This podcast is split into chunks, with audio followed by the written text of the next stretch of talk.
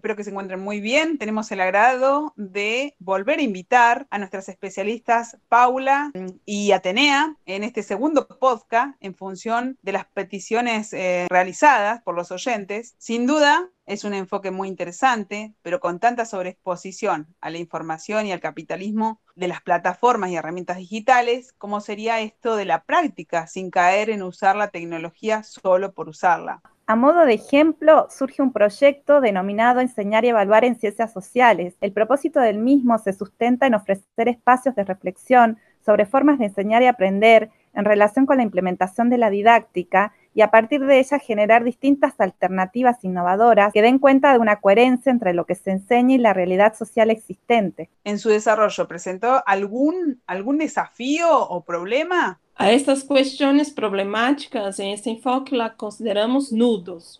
O que podemos mencionar em diferentes projetos que hemos trabalhado foi a heterogeneidade nas habilidades sociotécnicas.